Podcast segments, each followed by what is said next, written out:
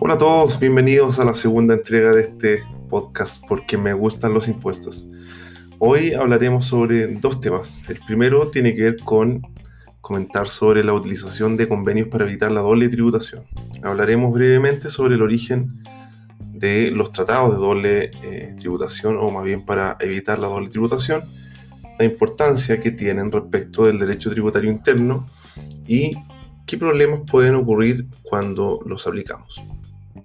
Además, eh, tenemos novedades respecto del catálogo de esquemas tributarios 2020, que fue liberado hoy, lunes 18 de enero, y en principio, destacar que vienen temas bastante interesantes que podrían limitar aún más la ya golpeada planificación tributaria. Bien, vamos a comenzar el programa con un tema que normalmente complica más al contador que al abogado. ¿Será porque el contador público auditor le cuesta un poco más digerir la normativa o será que se atreven poco? Yo me quedo con esta última. Hay que atreverse un poco más y si se cometen errores, bueno, corregir y mejorar en base a la constancia. Para que nos ubiquemos bien en el contexto en que los convenios para evitar la doble tributación adquieren esta importancia global, mundial, tenemos que pensar en lo siguiente. Vamos a eh, repasar un caso práctico. Imaginemos un contribuyente cualquiera este contribuyente chileno presta servicios, supongamos, en Canadá. En un escenario ausente de convenios, Canadá, un país libre y soberano, podría aplicar a esa renta, cuya fuente es canadiense, el impuesto que mejor le parezca, supongamos una especie de impuesto adicional o impuesto retención en la fuente, también denominado withholding tax. Luego, esa rentabilidad generada y grabada con impuestos en el exterior deberá sí o sí tributar con el impuesto a la renta en Chile, en la medida que se persigue en nuestro país, ¿cierto? ¿Qué se genera entonces con esta situación? Claramente una doble tributación, ¿no? Esto podemos denominarlo doble tributación jurídica, la cual tiene su origen en la doble imposición que afecta a un mismo hecho imponible. Aquí es donde tiene su origen entonces los convenios para evitar la doble tributación, son como una especie de salvavidas que viene a socorrer a los contribuyentes de la maña de la doble imposición jurídica internacional. Entonces, si lo sumimos, ¿cuándo nace la doble tributación internacional? Ocurre cuando una misma renta, perseguida por un mismo contribuyente, que involucra a dos o más estados, se graba con impuestos que son comparables, ¿cierto? en un periodo de tiempo equivalente o similar. Habitualmente la doble tributación jurídica internacional se produce por una combinación de conflictos de potestad tributaria, que podríamos definir particularmente como tres. El conflicto residencia-residencia, el conflicto residencia-fuente y el conflicto fuente versus fuente. Vamos a partir con el primero de estos, el conflicto fuente de residencia. Este conflicto solo puede generarse cuando un país reconoce la residencia como un principio para grabar la renta de fuente mundial, como es el caso de Chile. Es usual que el país de residencia, digamos del perceptor de la renta, que podría ser Chile, reconozca que el país fuente, llamemos un país extranjero, Canadá, tiene derecho primario de grabar la renta. Producto de ello, el país de residencia solo grabará la renta una vez que haya otorgado como crédito el impuesto retención pagado en la fuente. Esto es lo que comúnmente conocemos como normas unilaterales, las cuales son implementadas por un país en la medida que eh, se concede como crédito el impuesto retenido en la fuente. Si no existe tal crédito, entonces estamos en presencia de que se originará una doble tributación internacional, jurídica internacional, en consecuencia un conflicto. El segundo conflicto que se produce es el denominado residencia versus residencia. Supongamos que en Chile se constituye una sociedad extranjera, pero por algún motivo esta sociedad extranjera es dirigida íntegramente por un directorio ubicado en España. ¿Qué ocurre cuando, por ejemplo, de acuerdo con las leyes de ese país, la sociedad que se constituyó en Chile puede ser considerada un residente para fines fiscales en España? Considerando que es dirigida por un directorio que se ubica geográficamente en dicho país. Lo que en este caso sucede es que hay países, o en este caso un país, que fijó el domicilio en donde se ha constituido la entidad y otro país se fija en donde se ha establecido el lugar de la gerencia para efecto de calificar la sociedad como residente a efectos fiscales. En este escenario se puede producir claramente una doble tributación, ya que se grabará con impuesto a la renta cuando pague primera categoría en Chile y probablemente tenga que pagar en el país en donde está ubicado eh, la, gerencia o la dirección específicamente, eh, en este caso en España. Otro de los conflictos que se puede dar es el conflicto fuente versus fuente. Este conflicto se origina cuando dos países declaran que una renta se ha originado dentro de su territorio. ¿Ok? O sea, estamos en presencia de dos países que reclaman el derecho a grabar. Puede ser que el conflicto se genera en base a los hechos o en base a las leyes tributarias de cada jurisdicción. Un conflicto legal podría ser lo siguiente. Supongamos que un auditor presta un servicio a un cliente español íntegramente desde Chile. La ley de impuesto a la renta dirá que esa renta se debe grabar en Chile con el impuesto a la renta. Y por otro lado, si España califica que dichos servicios corresponden a un proyecto desarrollado en dicho país, podría grabar eventualmente la renta cuando ésta sea remesada a Chile. Es decir, ambos países consideran que la fuente está en su territorio. Eh, obviamente estamos considerando, eh, obviando la existencia del tratado entre Chile y España para graficar mejor este conflicto. Ahora, ¿cómo se previenen o se eliminan estos conflictos? Están los instrumentos bilaterales y están los instrumentos o mecanismos unilaterales. Los convenios bilaterales son conocidos como convenios para evitar la doble imposición y también convenios para rentas específicas que pueden no necesariamente abarcar una amplia gama de rentas, sino que solamente pueden destinarse a afectar algunas de ellas las más importantes de un determinado país, por ejemplo. Por otra parte, existen los mecanismos unilaterales que se traducen en eh, artículos que incorporan la ley interna de cada país, en donde se establecen deducciones eh, de impuestos extranjeros como gasto, también la exención de la renta extranjera y también los créditos por impuestos extranjeros, que es el caso de Chile en las normas del 41, letra A por ejemplo. Eh, estos mecanismos, a diferencia de lo que ocurre con los convenios, son establecidos eh, por, la propia, eh, por el propio Estado, sin perjuicio de otros convenios que pudieran existir en paralelo. En este caso, obviamente, va a primar la norma que sea más beneficiosa para el contribuyente, si es que existe una contraposición entre un convenio o una norma interna. Algunas preguntas que debiéramos plantearnos antes de analizar una operación sujeta o probablemente sujeta a doble imposición jurídica internacional son las siguientes. Esto a modo de ejemplo, no es una regla, una regla eh, como una receta de cocina, ¿cierto? Eh, ¿Dónde reside el contribuyente beneficiario de la renta? ¿Cuál es la naturaleza de la renta? Vale decir, ¿cómo podríamos calificarla? ¿Es una renta una prestación de servicio, es una renta del trabajo dependiente, del trabajo independiente, es una renta proveniente de regalías, etc. ¿Cuál es la fuente de esa renta? Conforme a la operación que se está realizando. ¿Está grabada en Chile esa renta por norma interna? ¿Existe un convenio vigente aplicable? ¿Existe norma interna aplicable? ¿Qué artículos del convenio serán aplicables? Ahora bien, eh, normalmente las materias que se abordan con la aplicación de las normas eh, establecidas en los convenios que evita la doble tributación son variadas. Entre estas podemos encontrar la principal, que es evitar la doble imposición jurídica internacional, prevenir la evasión fiscal internacional. Esto tiene que ver con ir buscando eh, paraísos fiscales, ¿no es cierto? Para eh, evitar grabar las rentas en ciertos, eh, en ciertos estados facilitar el comercio y las inversiones internacionales, porque esto otorga, eh, otorga seguridad a los inversionistas, ¿cierto?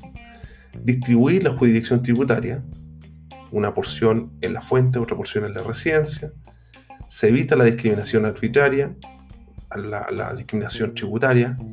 Eh, esto porque las condiciones desde un primer minuto en que se realiza una operación están eh, o son ampliamente conocidas por las partes, o debieran ser conocidas por las partes la medida que se ha hecho un estudio previo antes de efectuar una eh, transacción.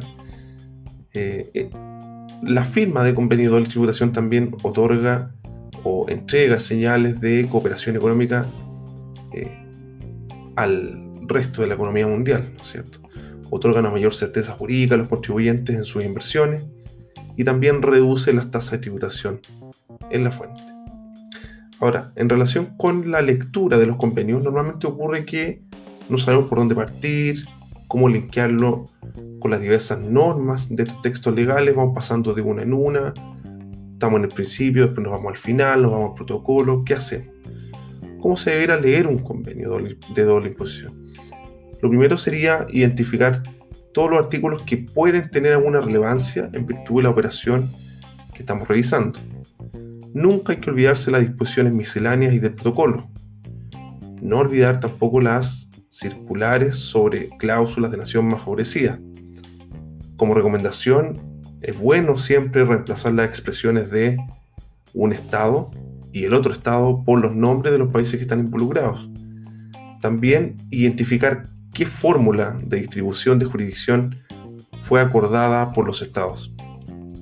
Finalmente, señalar que los convenios establecen distintas maneras de distribuir la potestad tributaria, es decir, del derecho que tiene un determinado estado para imponer un gravamen sobre una renta. Este tipo de distribución de la jurisdicción tributaria puede ser de la siguiente forma. La primera podría ser una tributación exclusiva en el estado de la residencia. La segunda podría ser una tributación exclusiva en el estado de la fuente. La tercera puede ser una tributación compartida sin limitación en estado de la fuente.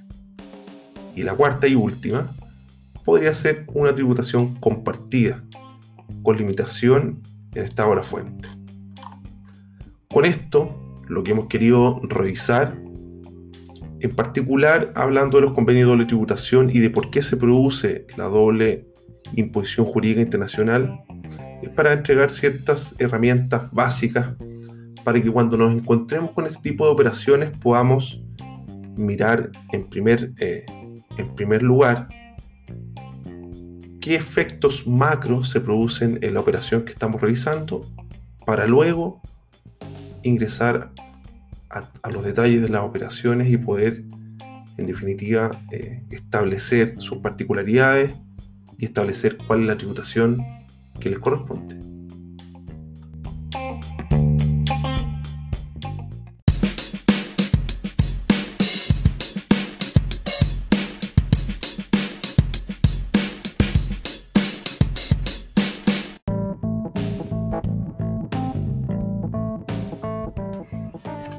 Bien, para terminar con esta segunda parte del programa, vamos a repasar lo que fue la publicación eh, del catálogo o del nuevo catálogo de esquemas tributarios del año 2020, efectuado por el Servicio de Impuestos Internos el día 18 de enero.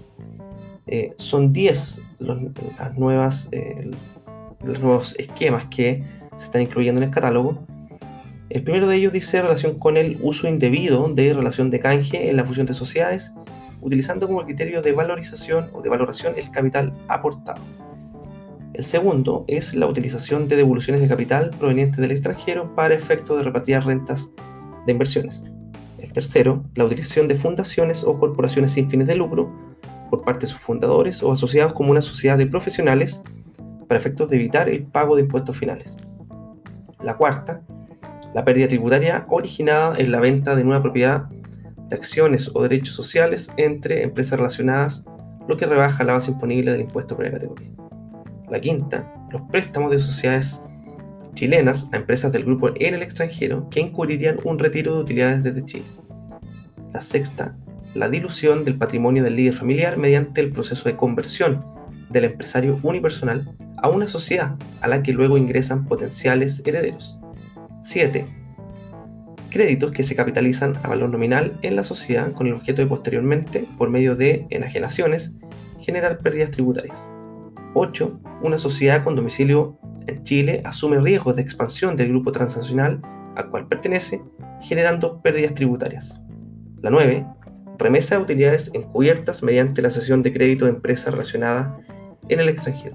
Y la 10, el abuso de los convenios para evitar la doble imposición mediante la utilización de sociedades instrumentales para celebración de contrato de licencia y prestación de servicios. Sin duda que eh, el número 1 es uno de los más relevantes en este caso, debido a que en la fusión de sociedades el proceso de relación de canje es algo muy común y obviamente se tiene que realizar a efectos de poder eh, otorgar la participación debida a los socios de la sociedad absorbida. Eh, esto, este, este nuevo esquema, lo que, lo que yo pienso que podría ocasionar problemas en aquellas sociedades en que no existe un patrimonio financiero positivo para efectos de calcular la, la relación de canje.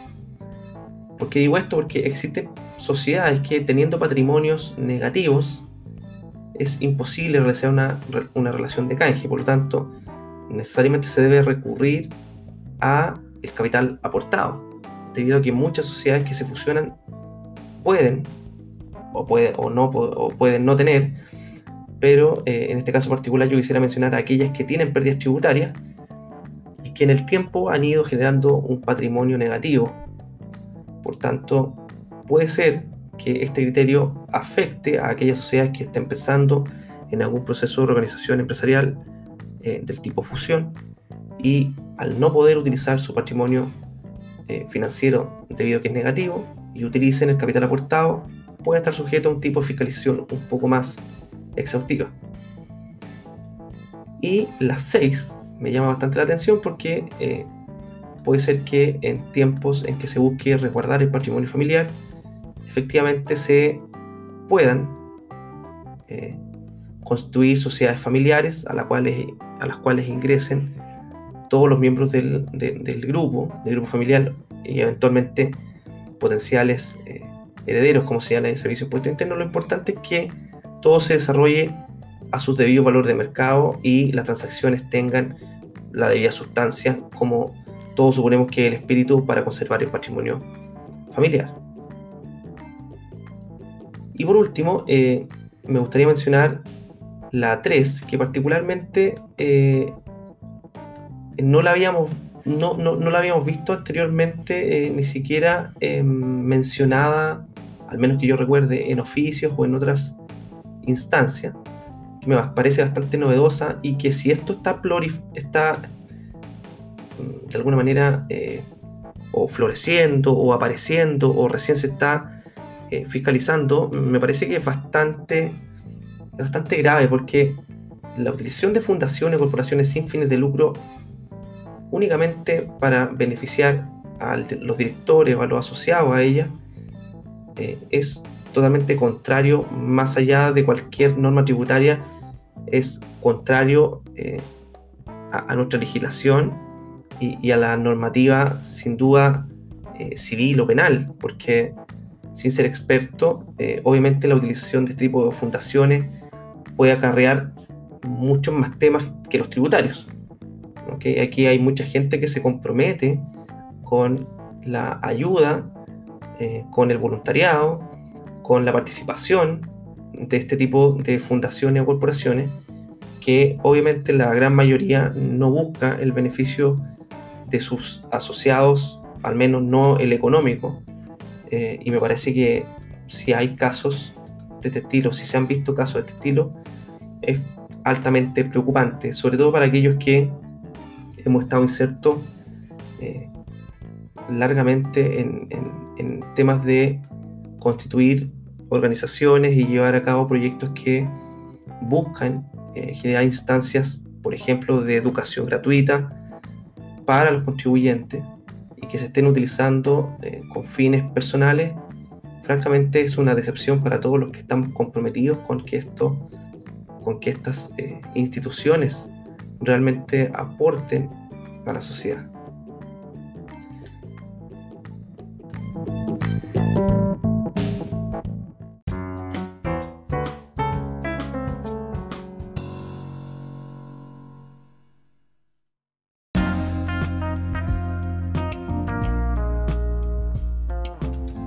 Muchas gracias por escuchar este segundo programa de Porque me gustan los impuestos. Eh, la próxima semana vamos a eh, hablar temas que dicen relación más con la operación renta para que eh, vayamos preparando de buena forma este proceso del 2021 que parece ser nuevamente será a distancia. Hasta luego.